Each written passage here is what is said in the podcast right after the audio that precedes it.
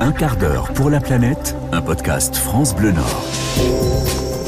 Bonjour à tous, bienvenue dans le troisième hors-série d'un quart d'heure pour la planète. Je vous propose en version intégrale les rencontres que j'ai faites pour la série de l'été 2023 Un monde qui change, qui a été diffusée sur France Bleu Nord et France Bleu Picardie.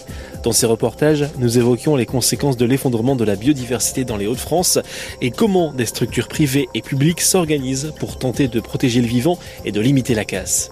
Nous continuons nos rencontres, direction Frise, dans la vallée de la Somme, échange avec Guillaume Maire, chargé de mission au conservatoire d'espaces naturels des Hauts-de-France, un monde qui change hors série épisode 3 de votre podcast. Un quart d'heure pour la planète. Un quart d'heure pour la planète. Jean-Sébastien Lebon. Alors là, on est sur le, le Larry de Frise, donc on est un petit peu sur un belvédère qui surplombe euh, la vallée de la Somme. Donc il y a deux, deux ambiances. Il y a vraiment l'ambiance euh, sèche avec euh, le, sur, le, sur le plateau, sur le coteau, euh, vraiment des, des, des milieux euh, secs d'affinité un peu assez méridionale. Et euh, du haut de ce plateau, on voit la vallée de la Somme qui est une zone humide, une grande tourbière qui a vraiment des caractéristiques assez particulières. Euh, donc euh, voilà. Sur Frise, on arrive bien à voir les, ces deux types de, de milieux naturels qui sont assez caractéristiques euh, de notre région. Alors là justement sur notre droite, parce que là on va vers le belvédère de Frise hein, pour être exact, la terre est assez sèche, on voit qu'il n'a pas plu depuis un petit moment, on est, on est euh, mi-juin. Sur notre droite on a la vallée de la Somme, euh, côté euh, bah, liquide si on peut dire ainsi, avec la Somme qui passe, au loin on voit les éoliennes, on a de la nature qui, qui reste quand même assez verdoyante autour de nous. Est-ce que là euh, justement à cette période-là vous avez déjà constaté la sécheresse ici dans le secteur? Alors ici on est sur une pelouse sèche, donc de base en fait c'est des milieux qui euh, sont assez habitués à la sécheresse. D'ailleurs euh, on peut voir là actuellement il y a le thym qui est en fleur, hein, qui, est, qui est vraiment une, une plante qui a des qui c'est des plantes assez euh, caractéristiques en fait sur le sur les, les milieux secs avec euh, des, des espèces qui peuvent avoir des poils. Les poils ça permet de, de garder un petit peu le- la chaleur. Euh, des essences aussi par exemple le thym ça a une essence et ça ça permet de garder l'eau dans, dans les feuilles. Euh, des feuilles réduites aussi, ça c'est une adaptation à la sécheresse. Donc là ici on voit pas euh, ou très peu de, de plantes avec des grosses euh, des grosses feuilles. Euh, donc voilà, ça c'est déjà des adaptations à des milieux assez secs. Euh, là on voit, on est directement sur la craie, il n'y a pas de sol. Donc euh, euh, sur les pelouses du coup c'est voilà c'est fleuri, on voit peu de de, de, de, de changements puisque c'est des voilà de base c'est quand même des milieux euh, Assez Euh. sec naturellement. tout à fait. Je vois là le- ce qui est en violet à côté de nous, c'est le thym ça. C'est ça. C'est thym. Ah, je savais pas que ça pouvait avoir cette couleur là, vous m'apprenez quelque chose. Alors voilà, c'est le, le thym, une petite plante euh, typique euh, qu'on a euh, sur nos, nos pelouses sèches, puisque effectivement les, les pelouses c'est vraiment des milieux à très fort enjeu. hein, et sur un mètre carré d'une pelouse bien conservée, on va retrouver quasiment euh, 40 espèces végétales. Donc, euh, donc voilà, c'est vraiment des, des milieux qu'on essaye de préserver. C'est magnifique de se dire 40 espèces végétales sur un mètre carré.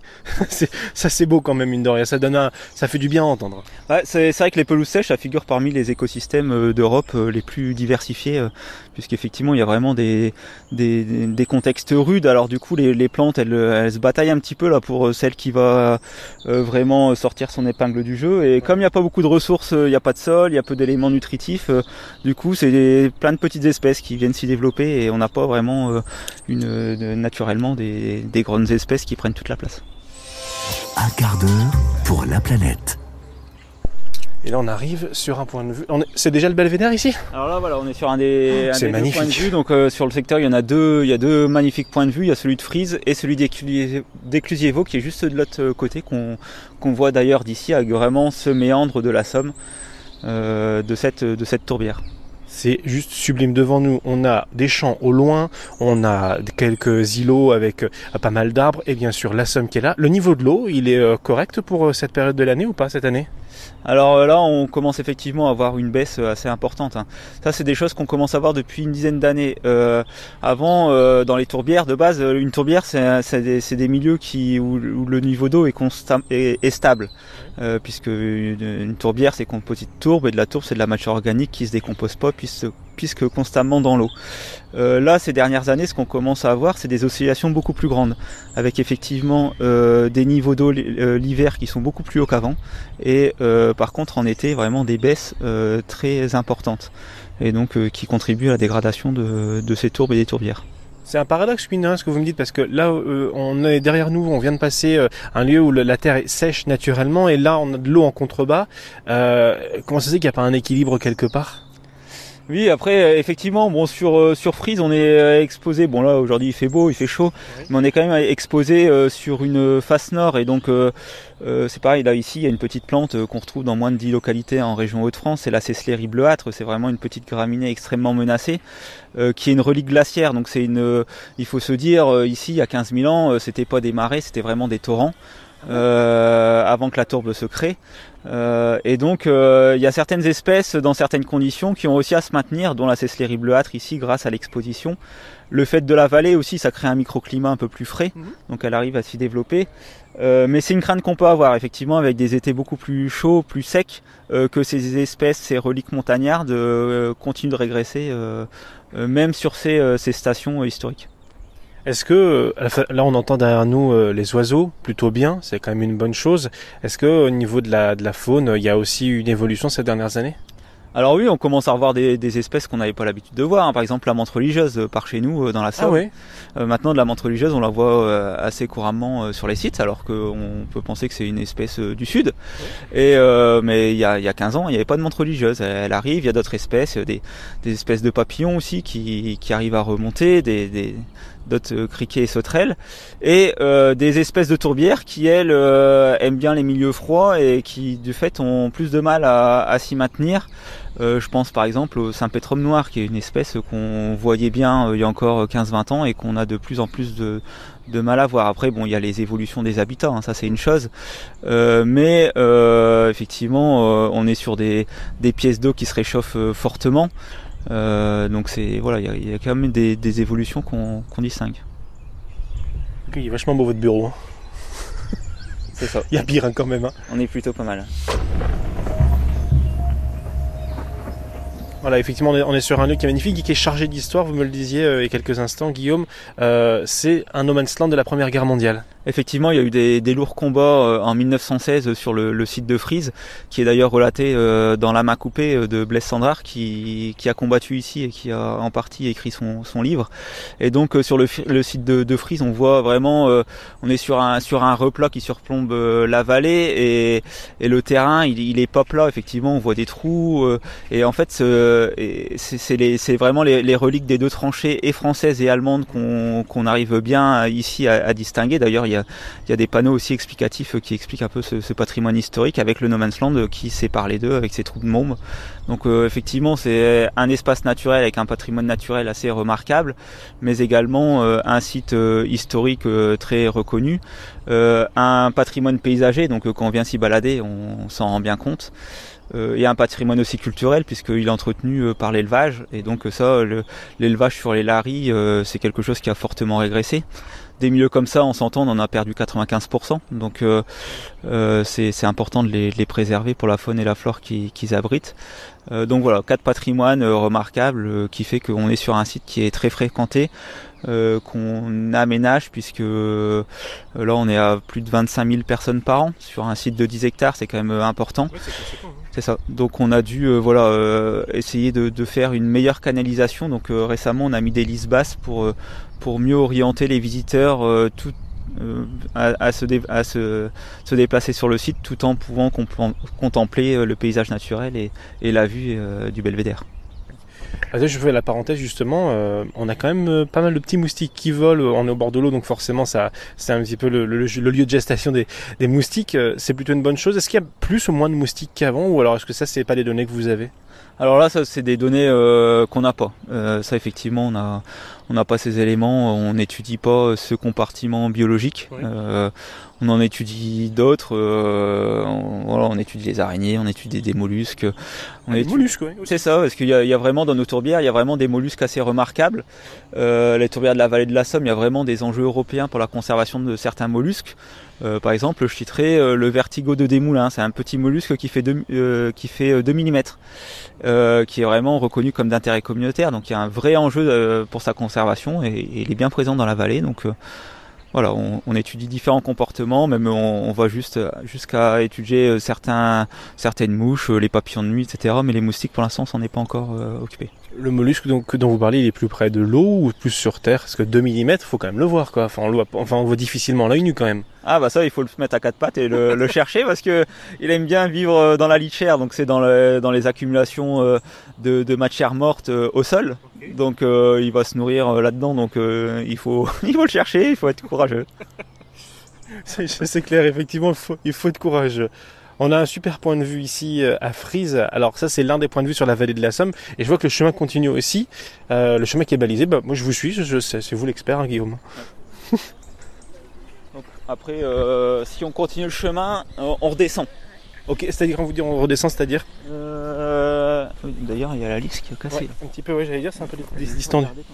Allez-y, allez-y. Alors on s'arrête quelques instants parce que le chemin est balisé avec euh, des câbles pour éviter justement, il y a un, un câble qui a sauté apparemment. Voilà, donc Guillaume en profite pour le réparer. Tenter une réparation. Donc là, si on se balade sur le, le chemin, donc euh, bon, il y a des tables de lecture qui, qui expliquent un petit peu le patrimoine naturel et historique du site. Euh, on est sur une boucle d'environ 3 km qui permet euh, de euh, ensuite descendre euh, jusque euh, le long de la Somme Ok. avant de remonter. Je laisse passer parce que là c'est un petit peu raide.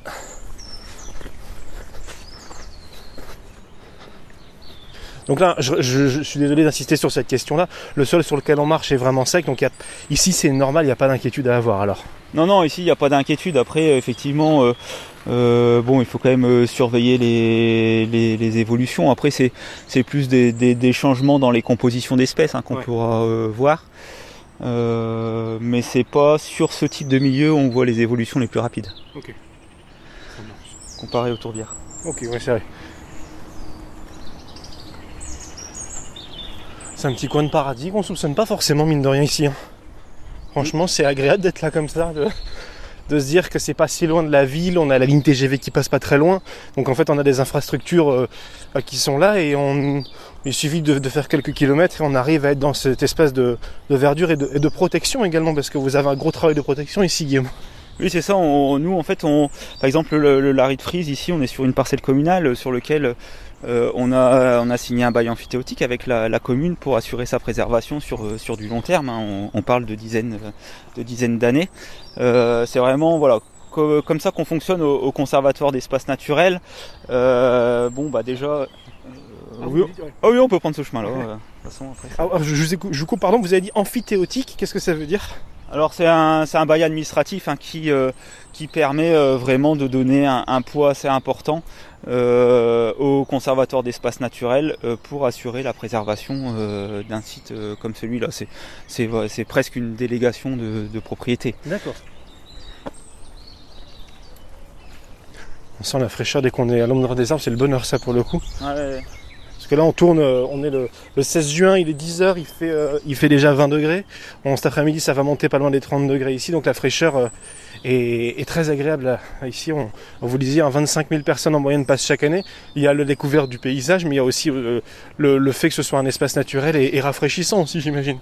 Oui, effectivement, là, euh, bon, même si euh, il fait très chaud, hein, lorsqu'on est dans les, les endroits de pelouse qui sont dénués, dénudés euh, d'arbres, c'est quelque chose qu'on cherche aussi, hein, puisque la dynamique naturelle de la végétation tend vers le, le boisement, donc on, on contribue à, à lutter euh, contre sur certains espaces, mais mais il y a, y a d'autres endroits, effectivement, où on laisse les, les boisements se, se développer. Là, on est dans une taillis de noisetier, donc c'est effectivement c'est assez agréable euh, de, de, de passer dans ces dans cet espace un peu plus frais.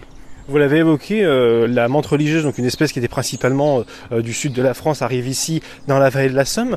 Est-ce que on a des espèces de végétaux qui ont disparu ou qui apparaissent ici euh, dû au dérèglement climatique que vous auriez observé?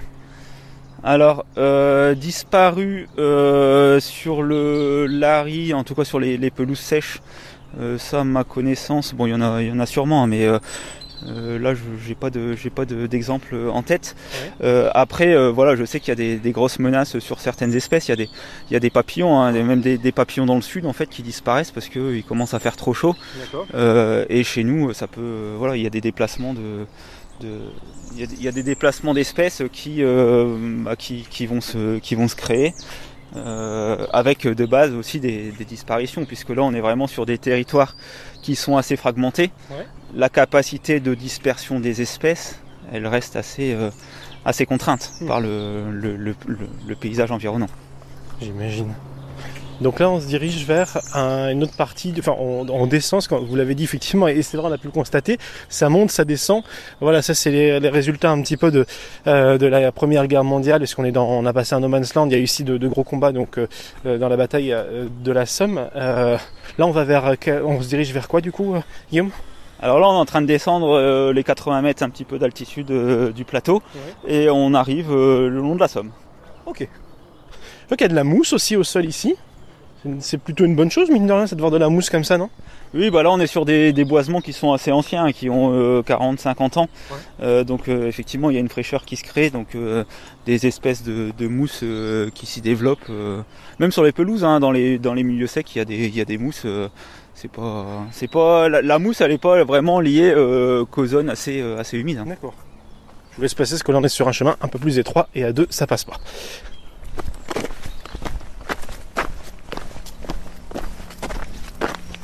Alors on, est, euh, a descendu un petit peu, voilà, c'est ce que vous évoquez, c'est le, dénivelé de 80 mètres. Euh, là, on arrive donc au bord de la Somme et on a un développement d'espèces exotiques. On a du mal à mettre le mot exotique avec Hauts-de-France dans la même phrase. C'est ça, effectivement, euh, là on a des espèces exotiques envahissantes qui commencent à, se développer, avec des, problématiques assez fortes, notamment sur les espèces aquatiques, puisque là effectivement des espèces tropicales, elles commencent à trouver vraiment leur place dans la région. Euh, donc là, dans le canal de la Somme, il y a la, il y a le, il y a la problématique du myriophile hétérophile, qui, qui est une, une, espèce qui euh, qu'on a découvert euh, il y a moins de 10 ans et qui maintenant a colonisé l'ensemble du canal de la Somme et qui tend à, à se développer sur les, les, milieux annexes, dans les tourbières. On pourra aussi parler de la Jussie. Euh, qui est voilà qui, qui est une plante euh, qui est issue d'Amérique du Sud, donc dans des dans des pays assez chauds, euh, et qui, euh, qui prolifèrent fortement dans nos tourbières. Euh, effectivement, on n'a plus de gros gelées l'hiver, donc ça c'est des, des contraintes que ces espèces-là n'ont plus. et, et, et, l'été, en fait, les, les niveaux d'eau montent assez fortement. il peut, voilà, on peut facilement avoir des, des, températures de 30 degrés hein, dans certains étangs qui sont assez peu profonds.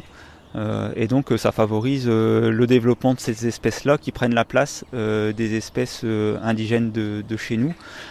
par exemple, la Jussie, elle, elle prend vraiment la, place des nénuphars, notamment, ah qui, ça, fait vraiment des, tapis homogènes sur, sur, des, sur des dizaines d'hectares. Donc c'est voilà, c'est certainement en lien aussi avec les évolutions des, des climats, des hivers moins rigoureux.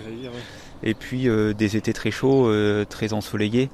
Euh, là, on s'en rend compte, hein, ça fait 15 jours, le, tout le, mois de juin, il fait chaud, mais surtout il n'y a pas de nuages, donc il y, a une, il y a un ensoleillement qui est vraiment très important. Là, les masses d'eau se réchauffent très, très fortement et, et voilà, c'est sûr que ça peut contraindre des disparitions d'espèces.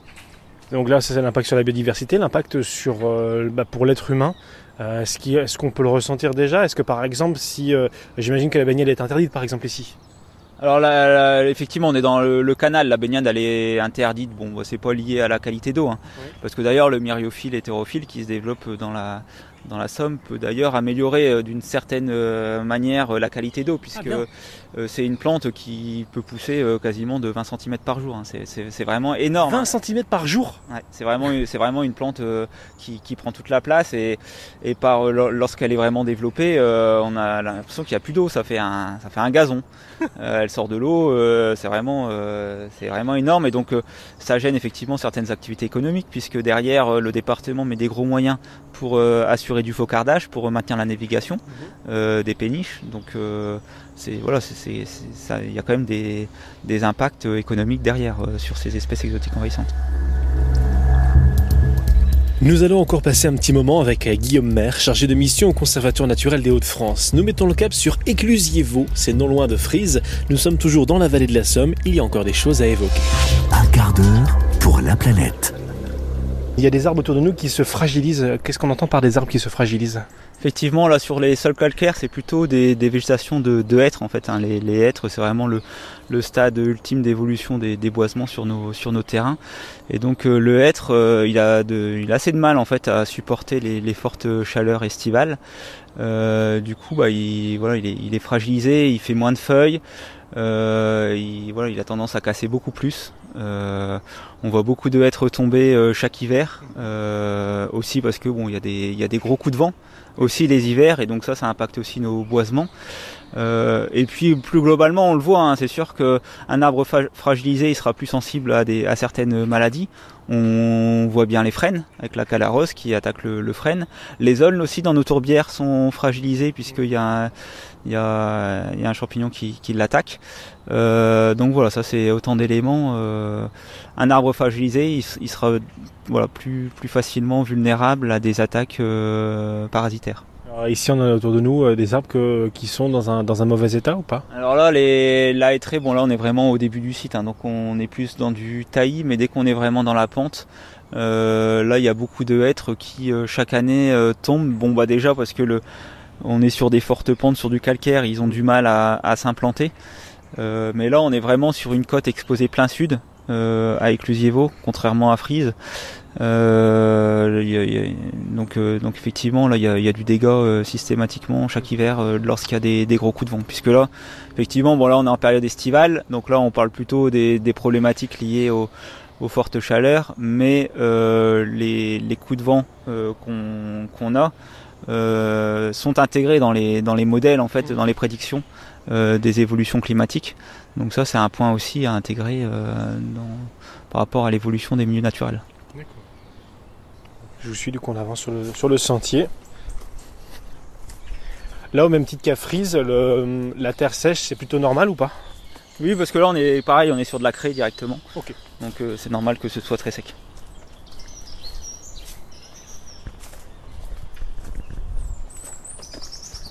En tout cas, il y a de la vie, il y a des libellules, il y a pas mal de moustiques, il y a pas mal de petites mouches, on entend voler les bourdons, ça butine. Donc ça, c'est plutôt une bonne chose, quoi. Ça, ça fait vraiment plaisir à entendre. Et à voir aussi, accessoirement.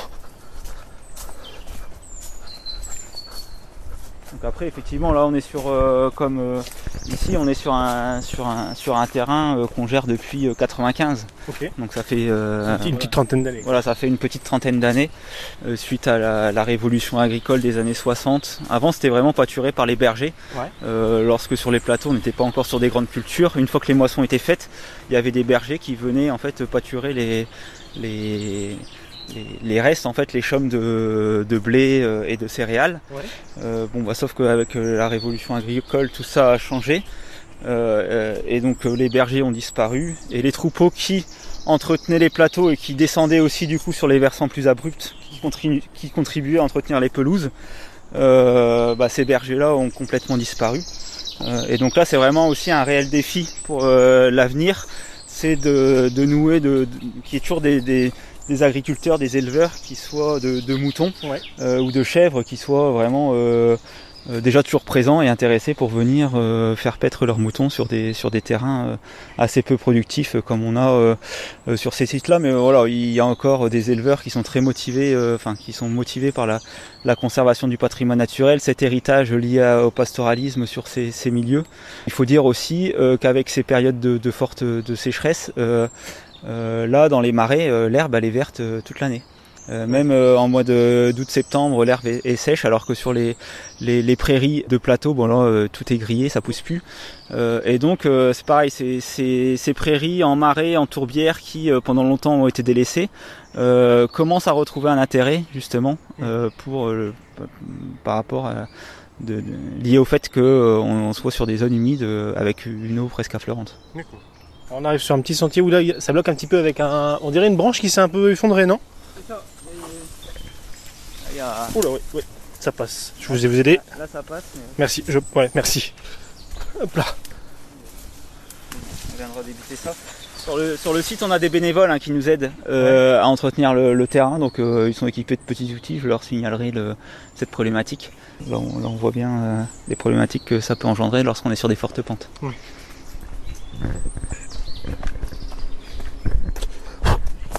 Oui.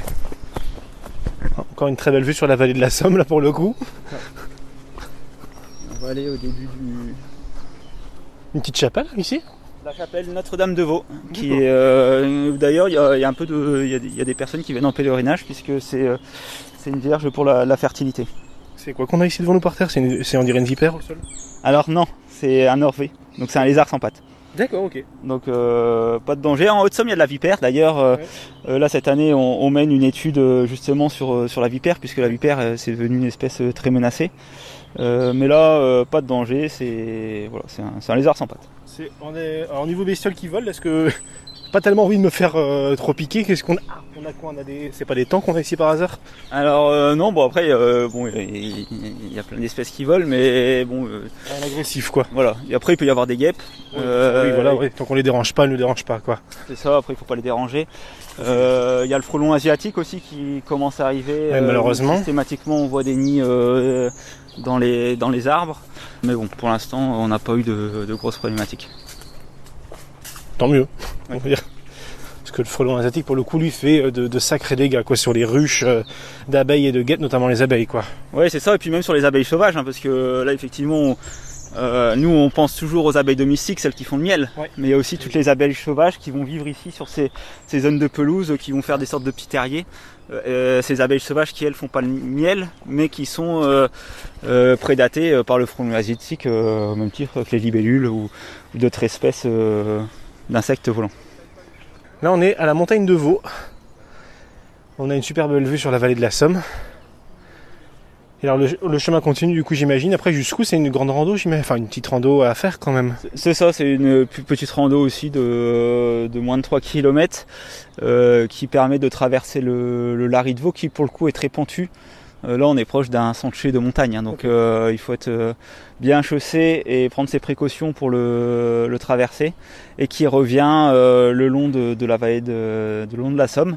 Donc là, effectivement, euh, autant que côté Frise, on était euh, là où il y avait le, le canal de la Somme. Là, on est vraiment dans les, dans les anciens méandres euh, avec vraiment des, des espaces de tourbières euh, préservés. Là, euh, avec le concours des communes de Frise et d'Éclusiers-Vaux, on préserve euh, plus de 220 hectares de tourbières, ce qui est assez euh, remarquable.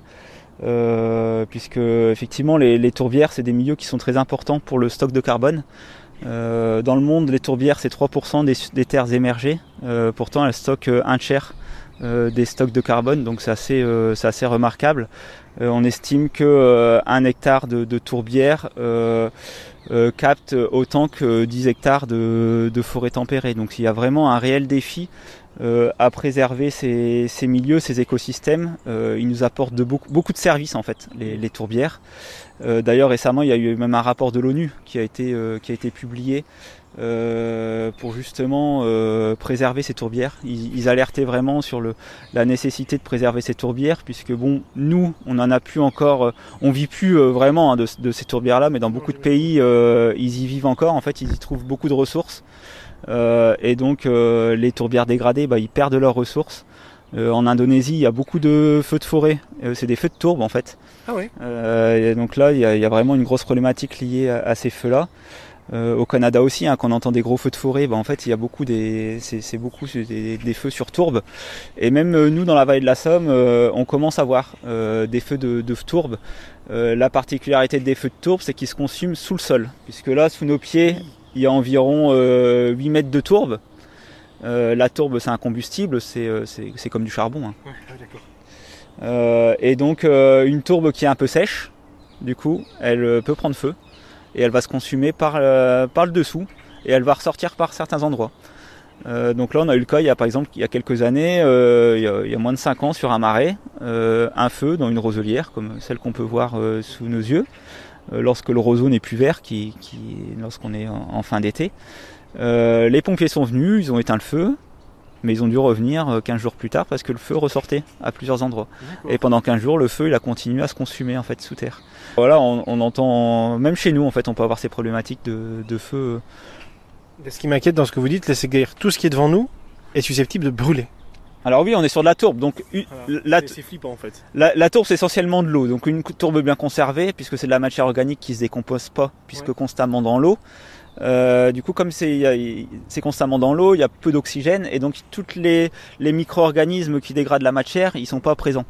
Donc la tourbe, c'est quasiment euh, la, la, tourbe, c'est une, une, archive en fait, parce que dans de la tourbe, on va retrouver euh, des roseaux euh, qui se dégradent pas, vieux de plusieurs milliers d'années. On va retrouver des restes préhistoriques vieux de 8000 ans dans les tourbes. C'est vraiment une archive pour nos l'évolution de nos climats et l'évolution de l'usage des hommes de, de ces milieux-là. Euh, parce que voilà, il n'y a pas de dégradation de la, il a pas de dégradation de matière. Euh, on retrouve vraiment les fibres, le bois euh, comme il était. il y a, enfin, voilà, il y a, il y a 8, 9, 10 000 ans, voire plus, puisque là, la tourbe de la, tourbière de la vallée de la Somme s'est formée il y a environ 13 000 ans. Dans les arbres qu'on a devant nous, là, c'est la moyenne, peut-être, je ne sais pas si vous le savez, mais la moyenne d'âge, c'est quoi exactement?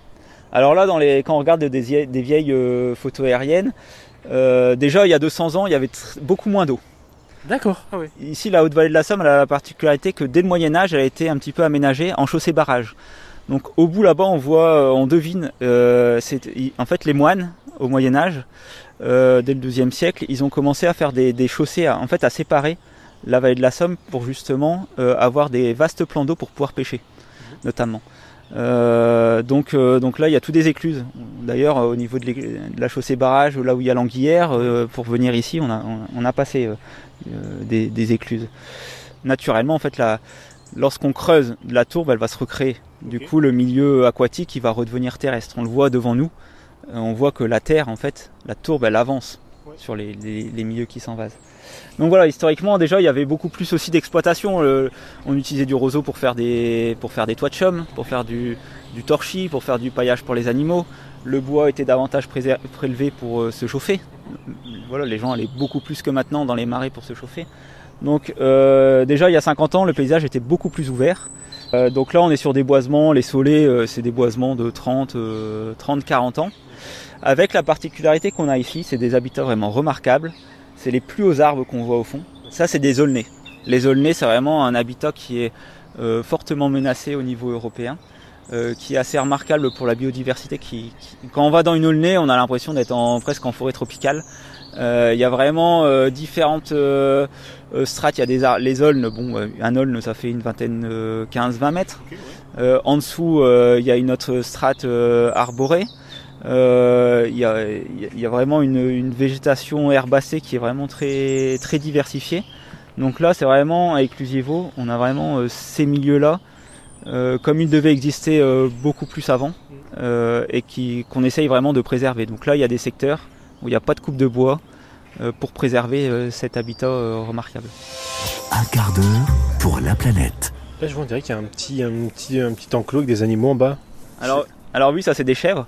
Donc là, cette, euh, cet îlot, euh, on peut le voir, hein, il est euh, complètement déboisé, puisque là, devant l'intérêt de préserver les tourbières, donc pour le climat, pour les services qu'ils nous apportent, puisque là, les tourbières, c'est des, une tourbe, c'est une éponge hein, du coup. Lorsqu'il y a beaucoup d'eau, elle l'absorbe, elle stocke l'eau. Lorsqu'il y a moins d'eau, elle la restitue. c'est un énorme filtre. Là, il faut se dire que tous les pesticides qui tombent dans la nappe, du coup, la nappe, elle a fleur. Ici, la nappe phréatique, elle a fleur dans nos tourbières.